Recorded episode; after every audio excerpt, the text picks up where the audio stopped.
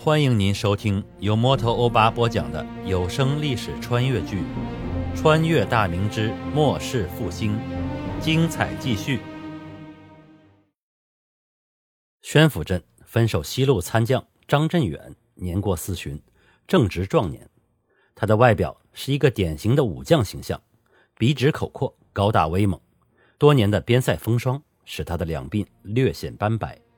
他的府邸在宣府镇。处理日常公务，则在军营中。大营就在张家口铺和万全右卫之间。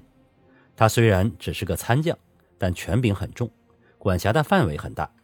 万全左右卫、淮安卫、天成卫以及下面的张家口铺、柴沟铺、德胜铺、怀来铺、来远铺等，手下名义上有战兵四万余人，占整个宣府镇的三成，是四路分守中最强的一路。但实际上只有万余士卒，三万人的饷银落到了张振远等人的腰包里。张振远的大帐中，游击陈恒、卢山、焦志刚、耿庆以及一众千户济济一堂。昨日督府衙门派人告知，今日宣大总督孙承宗将要前来视察，千总以上的将官务必全部到齐。张振远靠坐在大案之后的交椅上，正在闭目养神。大帐里的将领们正在小声地议论着，最近宣大军阵发生的一系列变化，让他们感到很不适应，心绪难平。孙承宗上任以后，马不停蹄地对宣大全境进行了巡视。宣府镇是重点巡查目标，宣府巡抚朱之冯、巡按姚运熙、宣府总兵杨国柱等人随同巡查，巡抚衙门里大批书吏随员跟随。孙承宗等人每到一处，就会下令当地分守将官聚齐全部麾下士兵，对照兵部册页逐一核对。因为事前就连杨国柱等都没有得到一点消息，所以宣府各路将官措手不及。以前兵部也曾派员下来核查过兵额，但这些军将早早就得到了消息。兵部官员一处一处查访，宣大军将们互通有无。如果查西路，则其余几路把自己的士兵遣去凑数，查东路也是依法施为，再加上众将舍得花银子，就这样双管齐下。兵部官员也非勤勉之人，几个月查下来，结果是皆大欢喜。朝廷得到的消息是兵员整齐，虎狼之师；宣大助将得到的是大批粮饷。谁知道孙承宗这次刚刚上任，宣大将官还没打听出督府的个人喜好。就被这次突击检查给打懵了，被查的没有一点防备，巡查的没有一丝顾虑，宣大军阵一场大地震就此拉开了序幕。彻查之下，就连孙承宗这个曾经督镇过辽东、对军武之事甚为念熟的老将也是大吃一惊。兵部册页上，整个宣府镇满员兵额十三万四千余人，朝廷就是按照这个数来下发粮饷和物资。清查之后才知道。实际人数八万余人，这还是连老弱全部都算上的数字。孙承宗、朱之冯、姚运熙等人既震惊又愤怒。虽说朝廷并非定时足额发饷发银，但这么多年日积月累，这些将领几乎个个满嘴流油。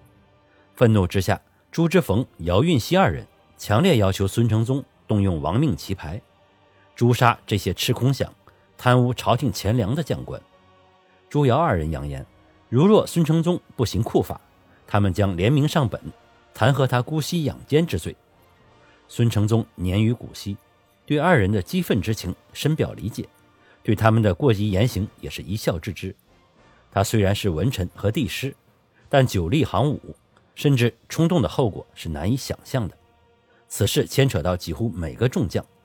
宣府总兵杨国柱虽然吃相稍好，但也并不清白。染缸里出不来白布，就是这个道理。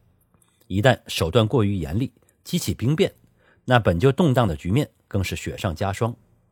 孙承宗邀约朱瑶二人密议详谈，费了好大的口舌，才让二人勉强平复了愤怒的心境，同意了孙承宗稳妥处理此事的方法。随后又将杨国柱单独招来，软硬兼施之下，杨国柱也表示愿意配合孙承宗以后的举动，前提是。保住总兵的职位。核查完宣府的兵额之后，孙承宗回到了督府衙门。召集宣府游击以上的将官会议。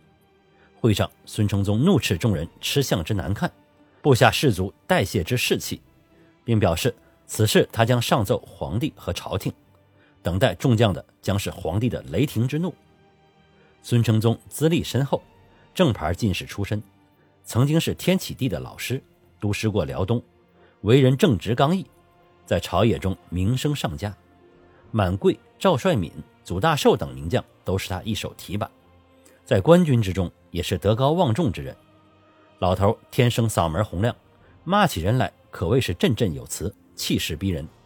下面的骄兵悍将畏惧于他的名声，俱是大气也不敢出，只敢低头看着自己的脚面。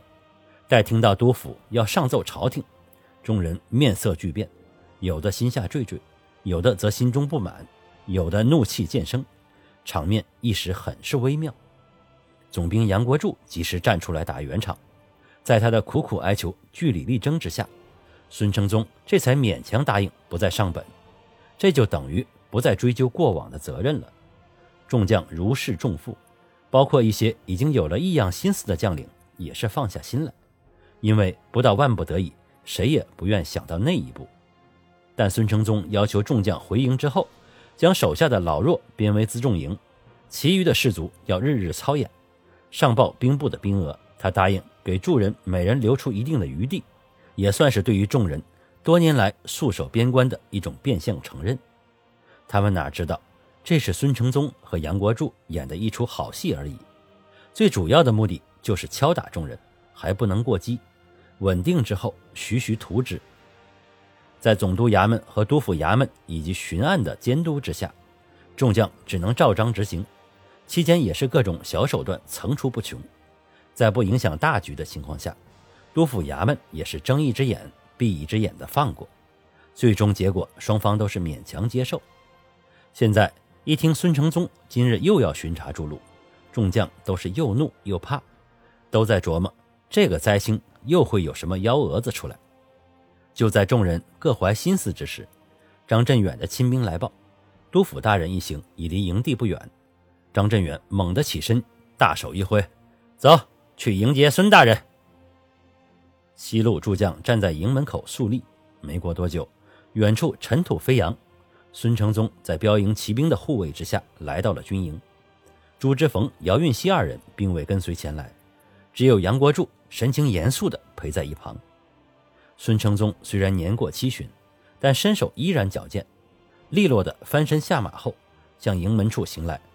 张振远带头，众将单膝跪下。拱手过头，大声见礼。孙承宗示意众将起身，当先向张振远的大帐走去。来到帐里，孙承宗坐到主位，两名亲兵手扶刀柄站在两侧，众将以杨国柱、张振远为首，分两排站好。孙承宗神情肃然，目光从诸将的身上扫过。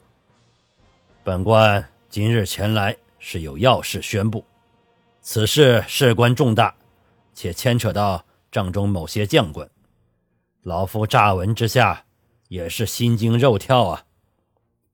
孙承宗洪亮威严的声音在帐中回荡，帐下众人皆是心中惴惴不安，听话听音。今日之事恐怕比清查控额还要严重。上次孙承宗只带了数名亲兵，这次则是将整个标营全部带来，可见事情的严重性。大帐里鸦雀无声。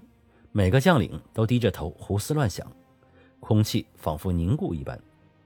孙承宗继续说道：“老夫历经行伍，对于吃空饷、喝冰血之事见怪不怪，也体谅尔等替大明镇守边疆之辛苦，所以上次才勉强同意放过尔等。但是有人置朝廷法律于不顾，为一己之私，竟然交通奴贼。”这已形同于谋逆，尔等大概还不知道吧？张家口铺数名豪商俱已逮捕，罪名就是向贼输送违禁物资。尔等中间有人收受贿赂，私放违禁物资出关，甚至有人参股其中，合作资敌。说到此处，孙承宗怒不可遏，拍案而起。帐下诸人个个汗出如浆。杨国柱、张振远脸色还算好看，几个游击千户已是大汗淋漓，也不知道是天热还是害怕的缘故。孙承宗缓缓坐下，目光扫视着众人。